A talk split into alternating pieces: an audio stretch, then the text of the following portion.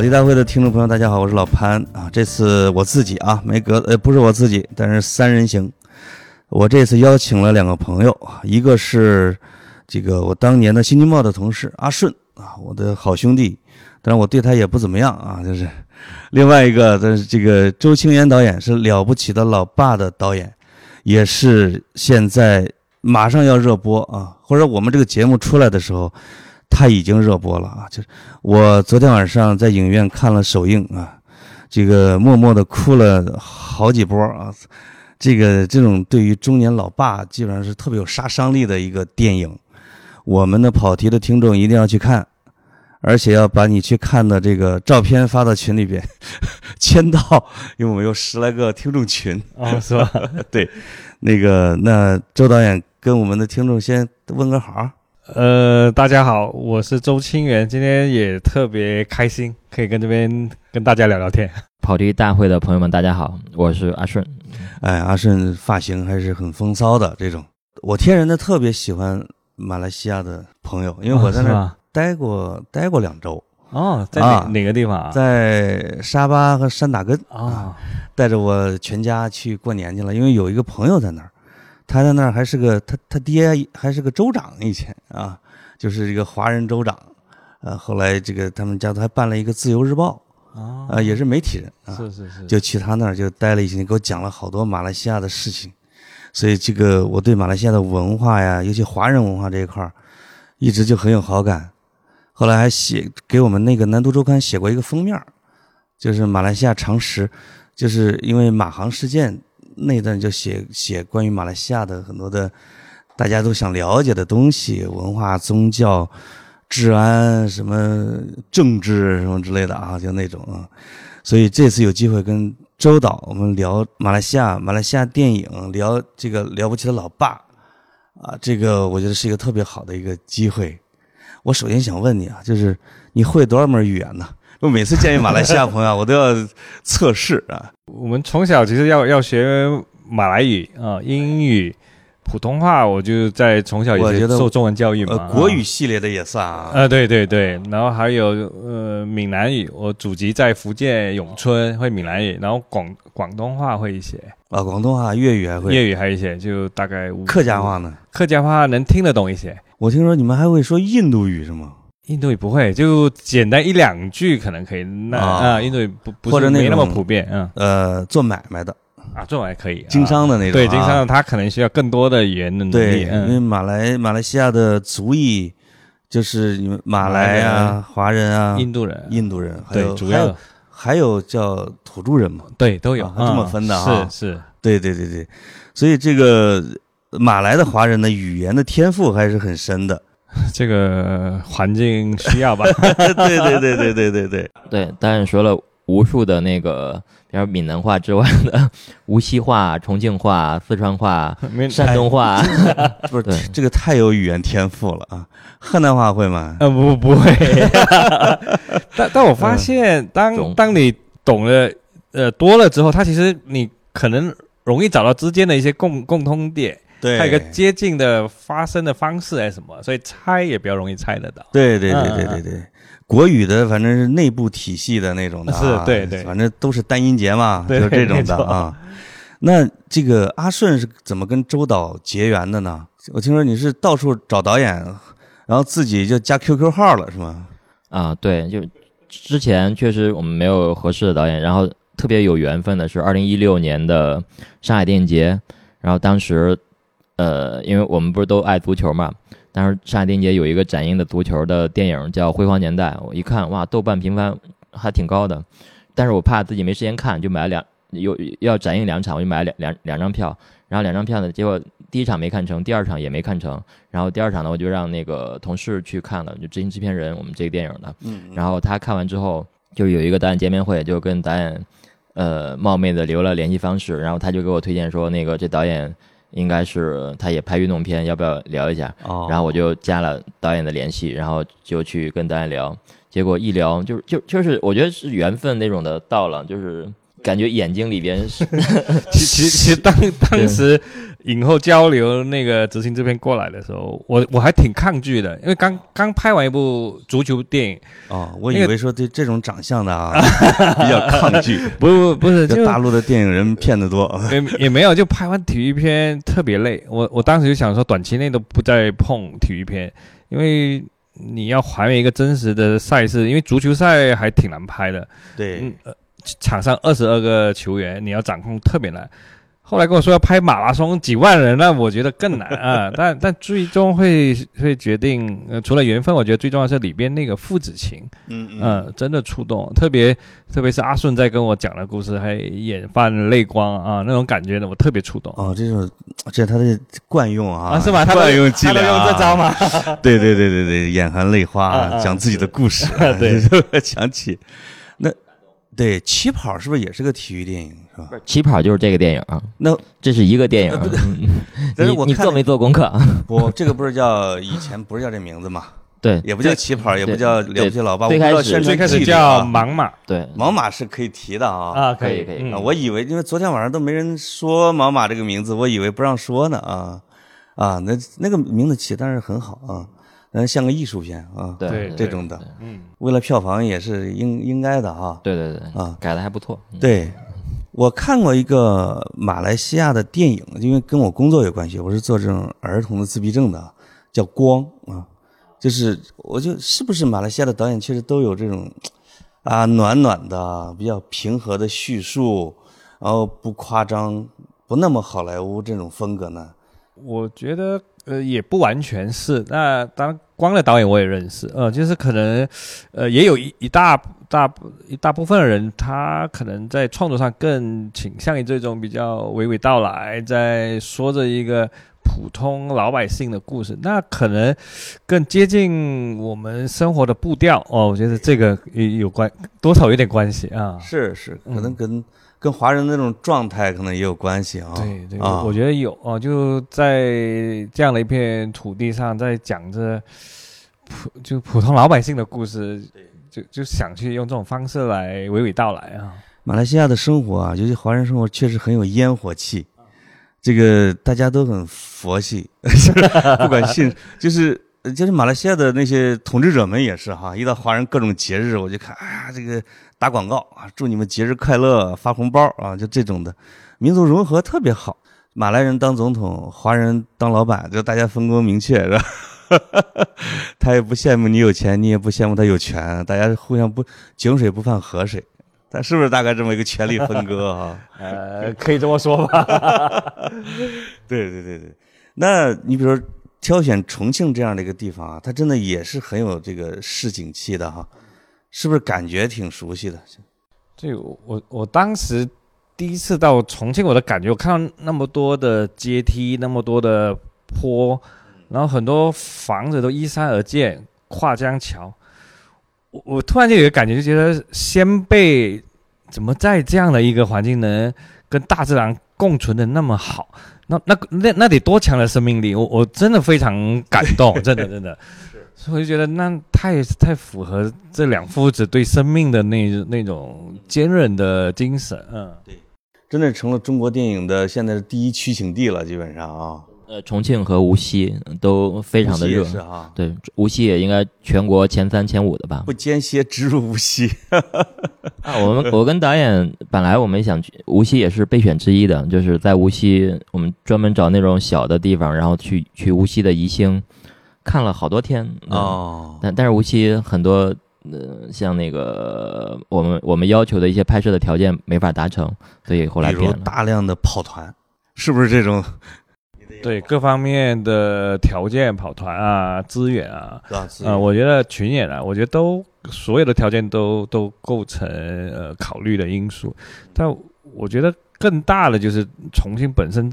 天然的这一股生命力，我觉得还还真的很很契合。对对对对 对，包括重庆话里面那种非常鲜活的感觉啊。对对对，这看着跟城市对口对眼儿哈。嗯，是。因为成都跟重庆是中国年轻人最喜欢的两个城市的前两名。哦，是吗？就是它的那个民宿数量啊，网红景点数量是全国都是第一，他俩一直是第一第二，而且当地的政府两人也 PK 的。嗯，对，那个潘大夫做过小猪短路的副总裁，所以对民宿这块比较熟我已经离。开那个公司了，不用植入了啊，就是做民宿的啊啊。那这个现在选了这么好的一个时间档啊，就是父亲节这个，还真是有点无心插柳的啊。还还真的，当当时其啊实你当时看剧本的时候都对跟阿顺都没有没有这个对到这个这个档期来了啊。我觉得最后的就最好的，机缘巧合。对，而且还躲过了这种我觉得不是很好的端午期，哈哈哈，真的一下起来了啊！整个的，我觉得整个的呃，这个这个市场啊之类的还是很好的。对，而且我觉得往往现在往这个趋势，反而呃有一个很很想说，借由这个片子能不能让大家真的也往父亲节的这个关注度能够提升，这个热度能提升。对因为里面毕竟讲的是父爱父子情，呃，平时就不懂就不善于表达嘛，父爱如山都是那种非常含蓄。那如果能能借由这个片子，然后带着这个父亲节的这个势头，以后大家多关注，多给老爸表达一下，我觉得可能也也挺好的，仪式感也挺重要。是的，是的，是的，所以所以这个昨天晚上首映的时候啊，我就很后悔带着我女儿去了，啊、但是但是呢，有人抢了我的座儿，就没坐他旁边啊。不是要不好意思，我打断一下。啊，那你应该是你想带着谁去啊？是这样的，就是我坐他旁边，我俩人一块儿哭，很尴尬的，因为我女儿的眼也肿了啊。对，因为这个我女儿十九岁，青春期，或者是刚刚度过青春期，她就说这个片子，哎呀，我们孩子总是给大人添各种麻烦啊。她就她是她的那个孩子的角度来来来来来来想这个故事。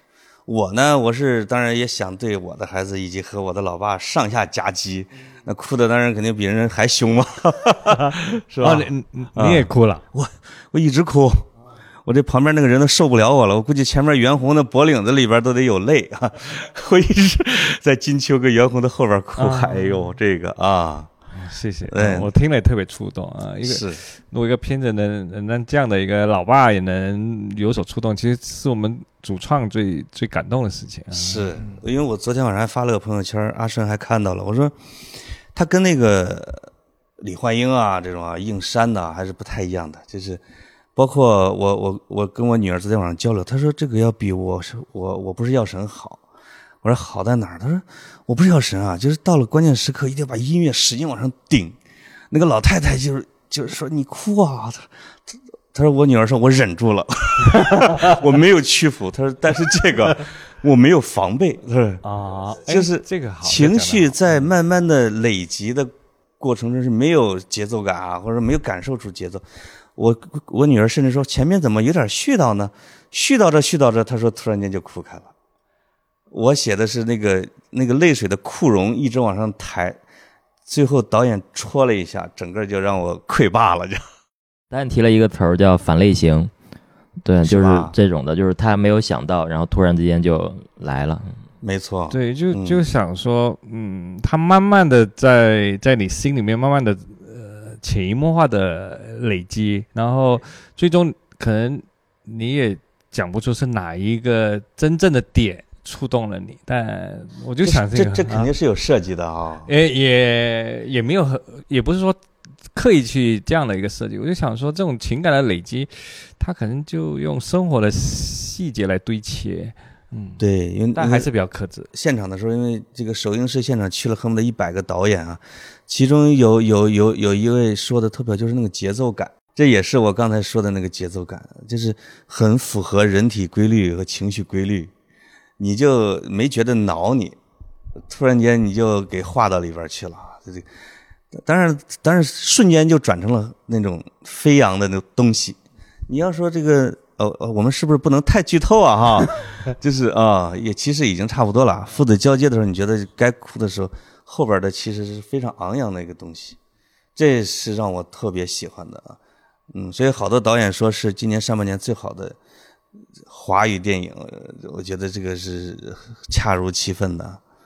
就是我觉得阿顺这个苦心没有白费啊，十年磨一个导演，导演啊十年磨一个导演嗯啊！我们都说十年磨一个影片，你十年磨一个导演啊！他是灵魂，嗯，那当然是了啊，但是也得需要你去去追逐勾引，我俩比较互补，啊我俩确实挺互补的，挺互补的吧？无论情感上还是各种方面都是。他是 gay 里 gay 气的导演，你要防着点儿。但但我觉我得非常直啊我觉得阿顺他其实不断的在这个创作过程，他一直提出这个原型给他的一种感动，他每次会嗯把那感感动潜移默化的不断的在我的耳边在在传达。我觉得这个感动是温暖的，我就想把这片子温暖向的东西能能把它透露出来啊。哦，像阿顺这种父子情啊，你的父亲主要你你的父子情主要是要往上一代走的啊。这个你选这个剧本的时候，是不是就有这种自己感受的这种主观意识啊？没有，但是呃就是这个东西不能说有还是没有，我觉得冥冥之中的一种感觉，对，可能就是到了那那有有一个点儿上，觉得那个东西比较触动，然后可能会联想到一些东西，然后又有所呃怎么样的一种表达，就就到了，没有特别刻意的去怎么样。从你开始发愿做电影啊，身无分文的时候啊，到真的做成了一部电影，而且是要调动各方资源。我看这总局的大圈都盖上了，这而且阿顺真的是凭谁也不认识，但是大家都爱他的那种劲儿，我我也是很奇怪，怎么会有对对对对，怎么会那么多资源会被你征服的啊？主要是但是中间很多困难，是不是我也不能讲有的细节？那你跟我们唠唠啊，做个电影有多难？那没有那个，主要是有导演陪着，然后还有冒演同事一一起来往前往前来走。就是尤其是我跟导演经常说的，真的是我崩溃的时候，他在帮我。他他说啊，怎么兄弟齐心，其利断金。这我俩哦说的最多的一句话啊，兄弟齐心，其利断金。啊，然后他崩溃的时候，导演因为艺术家嘛，对，但也也崩溃。那个啊他崩溃的时候，我我就宝宝。哎呦呦呦呦呦呦！然后就是真的是那种，然后到最后，我俩最后的结论都是最后的就是最好的。嗯，对，这个在香港的街头拥抱是吧？对我，我觉得那个过程，呃，经历经历的东西太多。我还我还记得有一天早上我们赶飞机，也是为了去去找演员，凌晨四点啊、我们两个人天特别冷，我们坐上那个出租车，我们看着窗外，我们说我们要记得这一天凌晨四点的北京。我们说那片子上了，我对我我们要记得这一天，我们要记得我们曾经有过这样的经历，不管片子最后出来怎么样，那我觉得这一段经历就跟马拉松一样，那某一个阶段你有想放弃的时候，有撞墙的时时候，但每一步都是风景吧，应该这么说。哦嗯，我都要哭了，我都眼泪都出来了。哎呦呦，不是真的，就是我觉得太苦了，确实。嗯，不过有那个那个是旁边有一位那个猫眼的制制片人，他是在哭吗？啊，哦，就是不对他在我们也大家一一起就是嗯各种太苦了，但是所有的都过来了。都过来了。这个，我觉得这，我相信啊，这个片子之后，就是你和周导，你们俩就只有面试演员的份儿，什么还有凌晨四点半呢？复兴门凌晨四点半，不去了，是吧？导演就是演员的求上戏，对吧？这个是肯定的。这个，而且选的这个点特别好，就是我这个阿顺也老说，中国就就是说大陆吧，就没有拿得出手的体育电影，除了以前的《女篮五号》啊什么之类的，特别早的市场化时代以来，确实没有。包括体育综艺也不景气，当然中国足球也乱七八糟。那这个点怎么怎么就捕捉到了呢？啊，或者说会沿着体育电影这条路再继续再走，搞一搞吗？啊，体育是我个人比较喜欢，因为《灌篮高手》啊、《足球小将》这样的影响。但是这个中国体育电影没有搞好，是因为没有体育特别好的这种类型的那个导演，所以周导这种的太难得了，是是真的太难得，一点都不是在那儿恭维啥的。是周导本来它是多种个文化的一种人文导演，不是艺术片大师，你看一下被你带成了类型片导演。他的片子非常类型，就是无论是一路有你啊、天天好天，还是辉煌年代，就是都是不同元素的一种叠加，但是其中又会通过那种温情的一个或者家庭的一个东西，即使是辉煌年代，我觉得也也有非常非常浓浓重的浓郁的那种家庭的情感的一种的呃魂儿在那维系着。所以嗯导演前天在上海电影节的一个论坛上在那儿说那个呃类型是就是它没有现在不是说单一的那种类型片，而是多种类型的一种叠加。嗯，然后嗯比方说你我们电影你能说是一部纯粹的体育片吗？嗯、它是一部纯粹的家庭片吗？也都都不是。对，而且其实也不是互为外衣的啊，他俩的比重比较均匀，对，是那？你很难说拆开谁是谁的啊，呃包装或者什么之类的。但就是缺导演，这就是这种类型的人，这种类型的导演，然后又，嗯，为啥之前我们中国的嗯华不是华语内内地的一直没有找到适合的？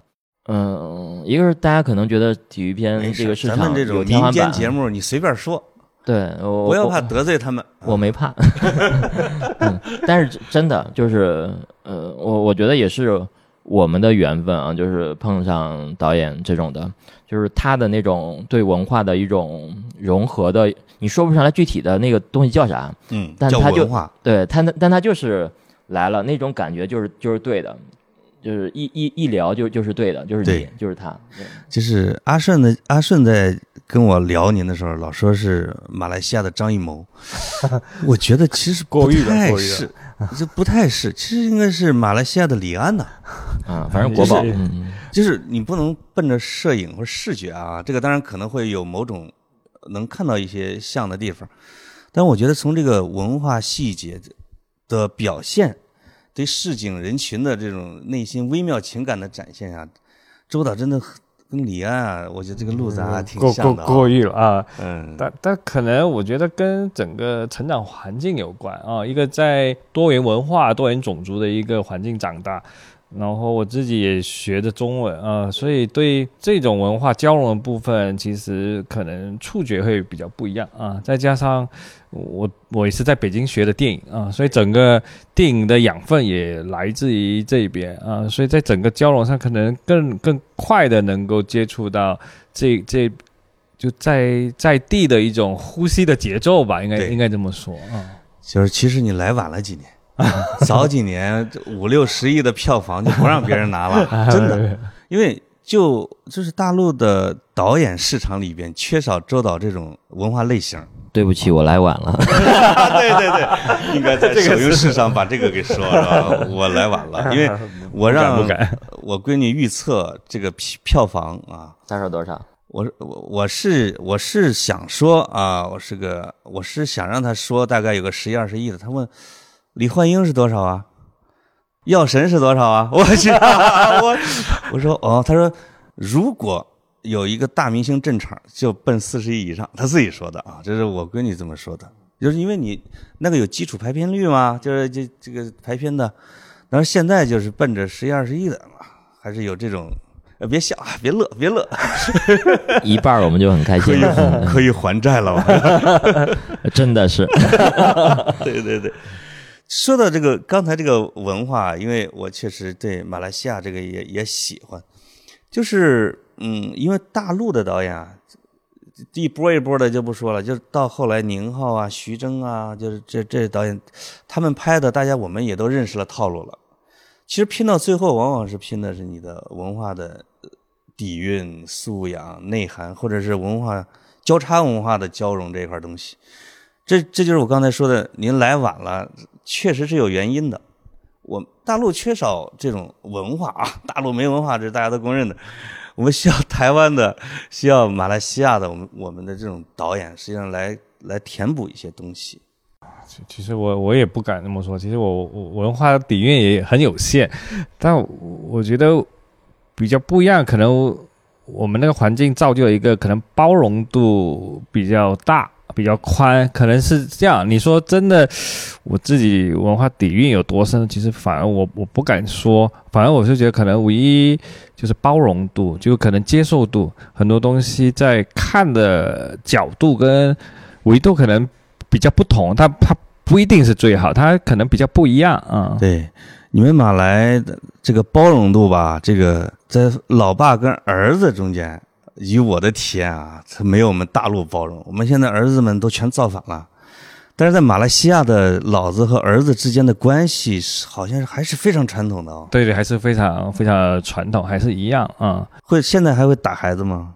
打孩子呃少了，不会了啊。但我我觉得就是那种距离感还是一样啊，那种父爸爸不把父爱表达出来的，其实挺像的。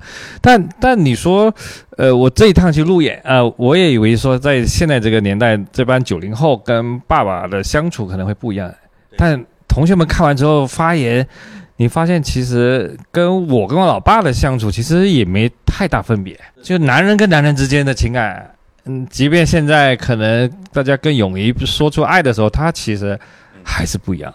我们因为这个大陆一直有一个叫代际的划分的说法，什么五零后、六零后、七零后、八零后、九零后啊，这一直有个说法，最最最革命、最反叛的就是那种六零后。